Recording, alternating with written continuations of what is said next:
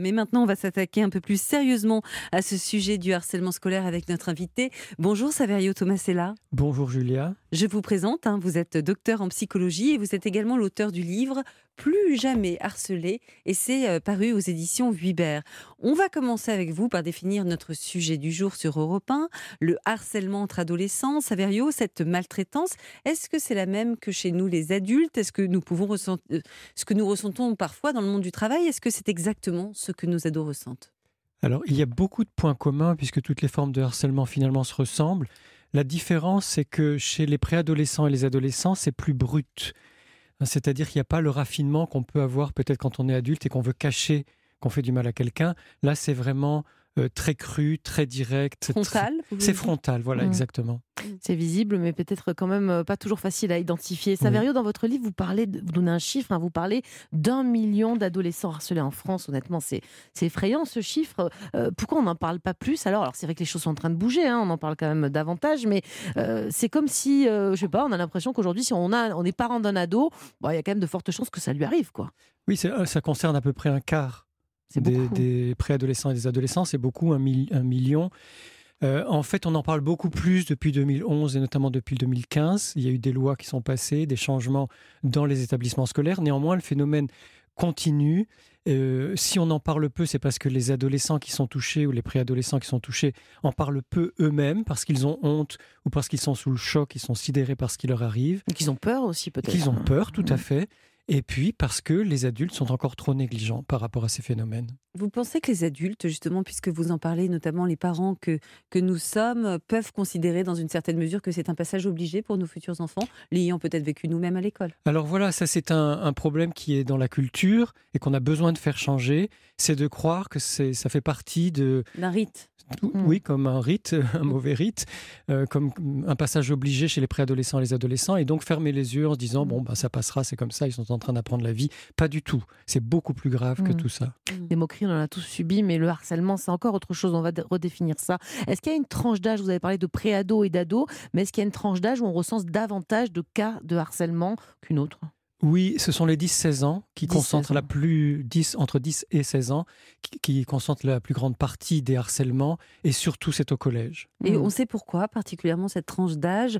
Euh, je ne sais pas, peut-être que les enfants plus jeunes ne développent pas encore cette méchanceté et que passé 16 ans, on est plus mature, donc euh, permettez-moi le terme, un peu moins con. Est-ce que c'est ça là? Euh, malheureusement, ça, ça commence au CM1, CM2 et ça s'est développé alors que ça n'existait pas avant. Euh, effectivement, on parle de l'âge bête, euh, qui n'est pas une façon très tendre de parler de nos préadolescents, mais disons que le cerveau rationnel se développe entre la naissance et 25 ans et plus le préadolescent grandit, plus il va pouvoir être capable de réfléchir et de prendre de la distance par rapport à ce qu'il fait. C'est pour ça que je parle du complexe de Gavroche qui concerne beaucoup les préadolescents, les collégiens et un peu aussi les lycéens, c'est-à-dire l'inconscience de la conséquence de ses actes et de ses paroles et le fait de vouloir provoquer, de vouloir mettre les autres au défi ou les, les adultes au défi. Donc vous êtes en train de nous dire que c'est vraiment euh, le cerveau qui n'est pas encore euh, tout à fait bien connecté fait pour fini. comprendre que le bien, le mal et tout ça. Alors il y a une partie qui vient du cerveau euh, en- dans son développement, où effectivement le cerveau rationnel n'est pas encore complètement développé, mais il y a une partie qui vient de l'éducation, puisque quand les parents sont attentifs, soutenants, empathiques, bienveillants, le, on, sait maintenant, euh, grâce à, euh, aux neurosciences affectives et sociales, que leur cer- cerveau se développe mieux. Donc si un, un enfant euh, est élevé dans un environnement de violence euh, ou de non-respect, son, sa capacité d'empathie va- Mhm. ne va pas pouvoir se développer. On a dit qu'on faisait une émission aujourd'hui, ça varie sur le harcèlement scolaire, mais on est d'accord que les brimades, ce harcèlement, ces violences, l'acharnement, il n'a pas lieu que dans les murs de l'école. Ça a lieu partout. En fait, ça a lieu dans la famille déjà, euh, ça peut avoir lieu dans le couple, ça a lieu dans les transports, dans les rues, aux abords des, des- des établissements scolaires. Et dans leur et téléphone beaucoup aussi. sur les réseaux sociaux Mhm. maintenant, sur Internet et sur les téléphones. Merci Saverio Tomasella. On reste ensemble dans Bien fait pour vous. On parle du harcèlement scolaire, du harcèlement des ados ce matin. Alors justement, nous sommes tous inquiets, hein, évidemment, que ça arrive un jour à nos propres enfants. Donc comment ne pas passer à côté? Comment aider un jeune qui subit cette épreuve? On vous explique tout dans quelques minutes sur Europe 1. Europe 1, bien fait pour vous. Mélanie Gomez, Julia Vignali. Ravi de vous retrouver sur Europe 1. Nous sommes ensemble jusqu'à midi. Et ce matin, on s'intéresse de près à la problématique du harcèlement scolaire. Vaste sujet, puisque désormais, avec les réseaux sociaux notamment, la souffrance eh bien, n'est plus cantonnée au mur de l'école. On va faire le point sur tout ça avec vous, Saverio Tomasella. Je rappelle que vous êtes docteur en psychologie et auteur du livre Plus jamais harcelé. C'est paru aux éditions Huibert. Alors, parmi tous ces jeunes qui se font harceler, euh, Saverio, il y a peut-être un profil de jeunes en particulier, plus souvent victimes. Je ne sais pas pourquoi, comme ça, quand on y pense avec Mélanie, on, a l'image des premières classes. Est-ce que eux, par exemple, sont des cibles mmh. euh, particulières? Oui, alors déjà, il n'y a pas de profil type, c'est important de le dire parce que tous les enfants peuvent être harcelés, tous les adolescents peuvent être harcelés.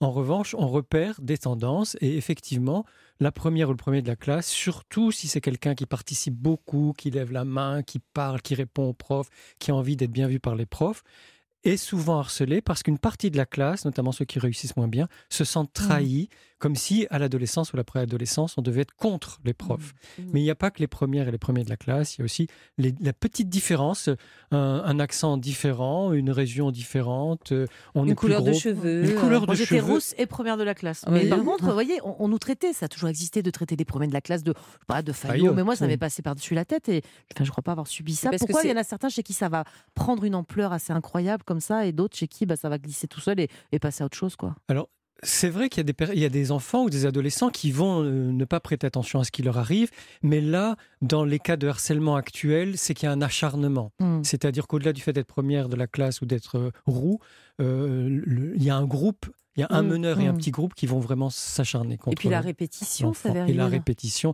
qui peut durer des mois, voire des années. On, dit, oui. on dit harceleur d'ailleurs. Est-ce que euh, ça concerne plutôt les garçons ou les filles ou c'est 50-50 alors pendant longtemps, il y avait plus de garçons que de filles. Maintenant, c'est 50-50. Ce qu'on a remarqué, c'est que les garçons harcèlent plus physiquement et les filles, c'est la réputation, c'est les rumeurs, c'est les moqueries et c'est les réseaux sociaux. Alors justement, on a un commentaire de Patricia sur Instagram qui nous dit que sa fille a été longtemps harcelée par un groupe de filles de sa classe quand elle était au collège. C'est toujours plus facile en groupe. Alors c'est vrai, vous avez parlé là de ce groupe qui s'acharne. Euh, pour quelle raison? C'est pas souvent une personne, mais un petit groupe comme ça qui se met sur une cible et qui harcèle quoi. En fait, ce, qu'on, a, ce que toutes les études repèrent, c'est que de toute façon, les harcèlements actuels sont des phénomènes de groupe, de petits ou de grands groupes. Mmh. Et euh, le groupe, c'est un peu euh, comme une identité. On se sent appartenir à un groupe, on se sent fort ou fort parce qu'on appartient à ce groupe. On a l'impression de ne plus avoir peur. Et du coup, on se permet des choses qu'on ne se permettrait pas individuellement. Donc, ce qui est important, c'est de repérer qu'il s'agit de groupe et de casser le groupe. Mmh, mmh. La meute. Exactement, c'est une meute. C'est une meute. Et dans ce groupe, justement, j'imagine que les suiveurs euh, sont là, évidemment, mais il y a aussi ceux qui suivent. Hein. Il, y a les, euh, enfin, je veux dire, il y a les meneurs et puis il y a les suiveurs. Euh, qu'est-ce qu'on peut dire aux suiveurs? Que justement, il faut casser cette dynamique? Alors, il y a deux types de suiveurs. Il y a des suiveurs qui vont encourager euh, même euh, stimuler et titiller le, leader, l'intimidateur ou l'intimidatrice principale. Euh, et d'autres qui vont au contraire être des témoins silencieux qui sont peut-être effrayés hmm. par ce qu'ils voient, qui ne savent pas ou qui n'osent pas intervenir, qui ne savent pas comment intervenir ou qui n'osent pas, et qui ont peur d'être la prochaine victime et qui c'est pour ça se tiennent à carreau hmm. dans le groupe en disant je ne veux surtout pas que ce soit à moi que ça arrive. Il faut casser cette dynamique et, les encourager quand même à prendre la parole?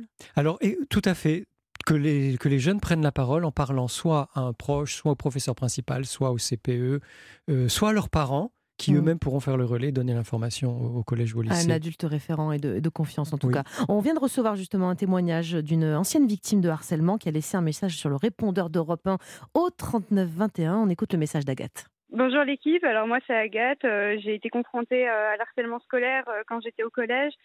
Euh, en fait, euh, mon nom de famille ressemble à celui d'un oiseau. Et donc, en fait, euh, quand j'étais au collège, on m'a souvent appelé par ce nom d'oiseau au lieu de mon nom de famille. On me balançait des miettes de pain, par exemple, quand j'étais à la cantine ou même dans la cour. Et ça m'a pas mal suivi, surtout qu'à cette époque, j'étais un peu ronde. Donc, les élèves, les autres élèves se moquaient facilement de moi.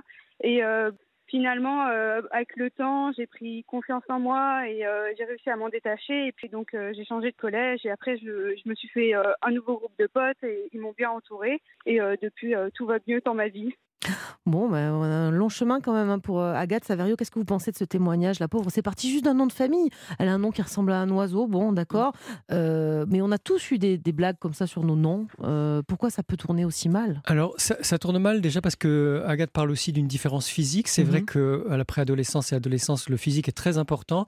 Et il y a des gènes où la différence physique devient un prétexte pour du harcèlement. Mais là, ce qu'on constate, c'est l'humiliation. Mm. C'est au-delà de la moquerie ou de la taquinerie par rapport au, nom. Les miettes de pain, je sais comme ça, sur elle. C'est qu'il y a des gestes d'humiliation qui se répètent. C'est pas une fois ou deux, on plaisante sur le nom, puis après on va plaisanter sur le nom de quelqu'un d'autre. Euh, c'est quelque parce chose. Qu'elle est où la frontière entre la blague? Parce que ça, on, voilà, on s'est moqué de Vignali. On vous appelait comment vous? Bah, euh, Je sais pas, un truc Vignali, non Je me disais pas. Bon, bref, et le harcèlement, c'est quoi la différence? C'est la méchanceté, c'est-à-dire la volonté de faire mal, c'est le, fait d'exercer un pouvoir, une domination, mm. et puis de d'être fasciné soi-même par le, mal qu'on fait à l'autre, mm. et de, voir que la personne qu'on harcèle est sidérée, qu'elle est mm. choquée, et de se dire qu'on va pouvoir aller de plus en plus loin parce que comme il y a cette course à la popularité maintenant dans les collèges et les lycées, euh, celui qui harcèle ou le groupe qui harcèle, qui intimide et qui brime, euh, sont un peu vus comme les sociopathes ou les psychopathes des séries, c'est-à-dire comme des héros et des héroïnes. Des gens cool, quoi. Et puis les harcelés, les pauvres. mais... Non, mais voilà, c'est comme ça qu'ils sont vus dans les cours de récré, en tout cas. C'est affreux. Euh, Saverio, euh, les ados qui subissent, ils cherchent pas forcément à avertir leurs parents. On en parlait tout à l'heure de, l'adulte référent, comme c'est important, mais parfois ils se taisent, ils restent dans le silence. Alors pourquoi ils gardent le silence la plupart du temps? Ils ont peur des représailles, ils veulent pas qu'on s'en mêle? Alors il y, a, trois raisons effectivement. La, peur des représailles qui est très importante. La honte. Le fait d'avoir honte, ça, empêche d'aller dire je suis harcelé ou je suis mm. embêté, etc.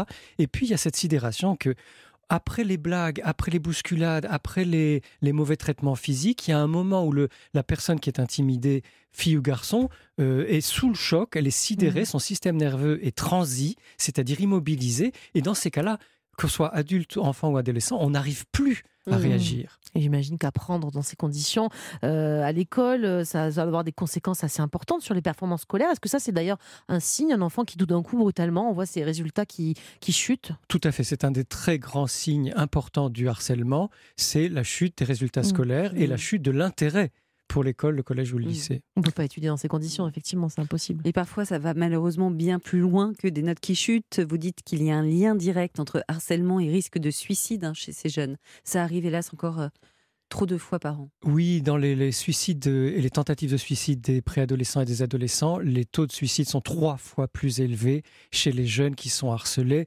Et on peut comprendre parce que cette intimidation, ces humiliations, mm. ce harassement mm. euh, est tellement fort, quotidien, répété que mm. la, personne. Et puis, et puis on leur dit des choses horribles. Suicide-toi, ça nous fera des vacances. Ou ne reviens pas après les vacances. Ou, ou, jette-toi de ton balcon quand les personnes habitent dans des tours. En fait, c'est-à-dire que ce qui a changé, c'est la violence avec dire, laquelle. Pourquoi on était moins méchants quand même On était moins méchants. on a été tous témoins de harcèlement plus ou moins intense, on mais on n'allait pas jusqu'à dire aux gens de se tuer quand même. On était moins méchants, on était moins violents, on était moins dur et on était beaucoup plus empathique. Il y a des études qui montrent que partout dans les pays occidentaux, l'empathie a chuté vertigineusement dans les tranches d'âge de, de 10 à 20 ans, principalement la télévision. On en parlait euh, tout à l'heure, les jeux vidéo, la télévision, mmh. etc., la pornographie hard, les réseaux sociaux, c'est-à-dire tout ce virtuel qui mmh. montre sans cesse de la violence grave, de la violence dramatique, et qui fait que mmh. ce, inconsciemment, ça devient des modèles pour nos préadolescents et nos adolescents. On va voir comment on va regagner de l'empathie. Hein. Exactement, c'est clair, Saverio. On reste ensemble, vous ne bougez pas. On a encore beaucoup de choses à dire sur le harcèlement scolaire. Alors justement, comment réagir quand on pense que son enfant en est euh, peut-être victime ou à l'inverse, que faire si on découvre que notre enfant est un harceleur? On y revient très vite sur Europe 1, alors restez avec nous. Europe 1, bien fait pour vous. Julia Vignali Mélanie Gomez. Soyez les bienvenus si vous nous rejoignez sur Europe 1. On est toujours en train de s'intéresser au harcèlement scolaire avec notre invité Saverio Tomasella, docteur en psychologie. Alors, Saverio, pour tous les parents qui nous écoutent ce matin sur Europe 1, euh, c'est quoi les signes? On a parlé des notes qui chutent tout à l'heure, mais euh, il y en a peut-être d'autres qui peuvent me faire dire tiens, mon, fiston, ma fille, il est peut-être harcelé par un camarade ou des camarades. Qu'est-ce qu'on ce qu'on doit regarder? Alors, il y a des signes qui sont ténus et qui s'amplifient progressivement, donc qui sont difficiles à repérer parce que justement ça progresse, et il y a des signes brutaux. Euh, l'insomnie, la perte d'appétit, le, fait de ne plus vouloir aller au collège, au lycée, le fait de se débrouiller pour arriver pile à l'heure et mhm. pas avant, ah, euh, la chute des résultats scolaires, on en a parlé, euh, un début d'anorexie, Euh, enfin, il y a toutes sortes de signes comme ça qui Mhm. font qu'on sent que l'adolescent ou le préadolescent ne va pas bien. Et plutôt que de se dire c'est l'adolescence, pas du tout. Il y a quelque chose qui ne va pas dans sa vie. C'est donc de poser la question euh, indirectement comment ça se passe euh, en classe, comment ça se passe dans la cour de récréation, comment ça se passe euh, au sport, Tu traînes avec qui en ce avec qui moment tu traînes en ce moment, qu'est-ce que vous ça- ça se très passe bien avec tes amis ils disent pas les ados. Comment, Moi, on mais moi, dit toujours ça va. ouais, comment on fait pour libérer la parole? Parce que vous disiez tout à l'heure, parfois ils ont honte. Alors qu'est-ce qu'on peut leur dire pour Alors euh, dans ce cas-là, si ces premières questions-là ne fonctionnent pas, on peut dire, tu sais ma grande, mon grand, je sens que quelque chose ne va pas en ce moment. Euh, tu n'es pas obligé de m'en parler aujourd'hui, mais sache que je suis à ton écoute, Mm. qu'à tout Mm. moment, nuit et jour, parce que c'est important de dire la nuit aussi. Mm. Parfois il y a des désespoirs qui naissent la nuit. Nuit et jour, je suis là. Tu peux venir me réveiller si tu as besoin, m'appeler quand tu veux, m'envoyer un texto. Si tu as un problème, je suis là pour toi. Parlement. Et si on le voit justement Mm. bloqué beaucoup sur son téléphone, s'énerver là-dessus, parce qu'on le sent hein, quand il y a un problème sur les réseaux sociaux, si on les observe en tout cas dessus, euh, est-ce que, bah, je sais pas, normalement on n'y a pas accès, mais moi ça m'est déjà arrivé de fouiller dans le téléphone euh, pour avoir des preuves justement et avoir quelque chose sur, euh, sur lequel m'appuyer pour lui en parler. Alors c'est l'intuition hein, des parents Mhm. qui fait qu'effectivement on sent qu'il y a quelque chose qui est caché, qu'on va peut-être trouver un signe dans les affaires, le cartable ou le téléphone portable. Alors après c'est notre conscience, on se Mhm. dit je ne le fais pas par irrespect, je le fais pour protéger ma fille ou mon fils, et donc je vais regarder. Effectivement il y a un moment il, il Il y a vaut des cas de peut-être force mieux. Il y a majeure. des cas de force majeure et c'est important d'intervenir. Je crois que le grand message que je souhaiterais faire passer c'est que nous adultes devons beaucoup plus intervenir. Ouais. Alors justement, si on apprend que notre ado est harcelé, comment on réagit? Après concrètement Car euh, je sais que Mélanie, par exemple, vous avez un mari à la maison qui serait capable d'aller irait devant la directement porte de l'école, je pense, Voilà. attendre le, euh, le, le harceleur, et lui harceleur. mettre de baffe. On est d'accord que c'est pas la solution. Alors, moi, je suis très nuancé par rapport à ça parce que j'ai des collègues qui disent qu'il faut que surtout pas que les parents interviennent. Or, dans l'enquête que j'ai menée, il y a des parents qui sont intervenus assez tôt et qui ont permis au harcèlement de s'arrêter. Mm. Donc, je pense qu'on fait aussi avec son cœur, on fait aussi en fonction de ce qui nous semble nécessaire. Et l'essentiel, c'est d'être respectueux envers les personnes à qui on va parler, que ce Mm. soit le- l'encadrement de l'établissement, les parents de l'élève intimidateur ou l'élève elle-même ou Mm. lui-même. Mais sinon, on est à côté de son enfant, c'est-à-dire qu'est-ce qui t'arrive, alors là, comment tu pourrais lui répondre, euh, et, et faire répéter comme au théâtre des scénettes. Il t'a dit ça, il t'a dit ça, ou ils t'ont dit ça parce qu'ils ils ou elles sont nombreux et nombreuses. Comment tu peux leur faire face et ne pas Mhm. baisser les bras, ne pas baisser les yeux en leur disant quelque chose qui va faire qui va les choquer, Ouais. qui va leur montrer que tu ne te laisseras plus faire. Les premières fois, ça marche pas, mais petit à petit, on acquiert une, forme, une force d'affirmation qui fait Mhm. qu'on on arrive à se défendre face à ces personnes-là. Saverio, honnêtement, j'ai des frissons depuis que vous parlez depuis le Mhm. début de l'émission, parce qu'on a tous, euh, en tant que parents, on craint tous que cela arrive à notre enfant. Mais ce qui est aussi très, très inquiétant, c'est si un jour on découvre que notre enfant est le harceleur et l'intimidateur. Ça doit être hyper dur pour un parent aussi de, de se prendre ça en pleine face. C'est très violent. On n'a pas envie que notre enfant soit le méchant de l'histoire. Comment réagir si on découvre euh, que c'est le cas? Alors, je pense là aussi dans l'écoute et l'accueil, c'est-à-dire que si mon enfant est un harceleur ou une harceleuse, c'est qu'il y a un problème, c'est qu'il y a une souffrance, ou c'est qu'il y a un manque de conscience de ce qui se passe, ou alors c'est que le groupe est trop fort. Et donc en posant des questions, depuis Mm. quand tu as commencé et est-ce que tu te sens euh, euh, influencé par quelqu'un autour de toi ou par le groupe ou est-ce que tu aimerais arrêter que tu ne sais pas On arrêter? peut rattraper un harceleur. Je veux dire, on a l'impression que si on, on donne l'étiquette là à notre enfant, ça sera un, un voyou pour toute sa vie. Quoi. Vous voyez ce que je veux Alors dire? c'est une des conséquences possibles des, effectivement des Ouais. Il y a intimidatrices. des études hein, qui montrent Oui. qu'ils finissent mal, hein, les Oui, effectivement, les, les- ces études montrent que ces gens peuvent devenir violents, y compris en couple, avec leurs enfants, au travail, donc continuer à être des intimidatrices et des intimidateurs, euh, euh, être accro à la, à la drogue ou à l'alcool. Donc préoccupé, Mm. vous en aussi Mais si c'est dans ce Il n'empêche hein, que c'est- à, à- à la préadolescence et à l'adolescence, si on s'en occupe, soit parce que les parents sont suffisamment attentifs, soit par une thérapie, Mm. ces, ces ados, ces, ces- ces- ces jeunes-là peuvent tout à fait arrêter d'être violents et comprendre que c'était pas la bonne façon d'être en relation avec les autres. Saverio, vous avez dans votre livre des exemples hein, de ripostes efficaces qui peuvent justement inspirer les ados harcelés pour tenter d'inverser des situations. Vous avez un ou, un ou deux exemples à nous Alors, donner? je vais vous donner trois exemples d'Emmanuel Ouais, Piquet, puisque c'est elle qui a mis ça au point. Le premier exemple, c'est dans un groupe sur Facebook. Un des mm, membres du groupe est pris à partie. On lui dit des choses de, pire en pire. Alors, le conseil de sa thérapeute, ça a été ben, désigne-toi, auto-désigne-toi comme président de ce groupe et tu vas donner des médailles. Médaille de la euh, construction photographique euh, la plus réussie euh, quand tu, tu m'as marié avec une truie, Mhm. médaille de, de la pire, des pires fautes d'orthographe à une autre personne, médaille de- des blagues les plus lourdes, Donc reprendre un peu la main. Voilà, ouais. elle a repris la main sur le groupe en décernant des médailles à chacun, puis au bout Ouais. d'un moment, le groupe s'est arrêté. Donc ça, c'est une chose. Une fille qui Pas était traitée de moche tout le temps à la récréation, un jour, elle est allée devant sa son intimidatrice en lui disant ah ben oui moi je suis moche mais toi c'est à- l'extérieur mais toi c'est à l'intérieur que tu es laide. Et puis tu pues euh, tellement tu es moche euh, Burke elle, elle, son nez elle s'en va et elle a dit ça en- devant des témoins et donc l'autre a arrêté euh, de l'embêter et troisième cas de figure d'un garçon au collège qu'on traitait d'homosexuel ou de tapette qui est allé voir son harceleur en lui disant mais finalement tu es amoureux de moi je t'attire je Mm. t'excite euh, c'est peut-être toi la pédale et puis ça s'est arrêté comme Ouais, ça L'humour aussi, il faut savoir manier tout oui ça. c'est mais ça En tout cas, il ne faut pas rester démuni, il faut riposter d'une façon. C'est important de riposter et il y a les paroles,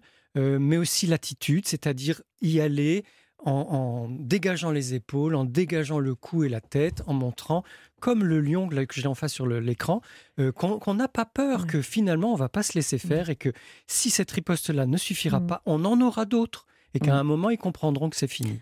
Alors ouais, évidemment, hein, se- se- regardez bien euh, droit dans les yeux ce sujet-là pour les enfants actuels qui sont au collège, au lycée, mais est-ce qu'on peut préparer les choses et faire en sorte que les futures générations, les petits qui sont aujourd'hui en maternelle par exemple, on peut leur inculquer, planter une graine pour qu'ils ne deviennent pas des harceleurs plus tard ou, que, ou des harcelés?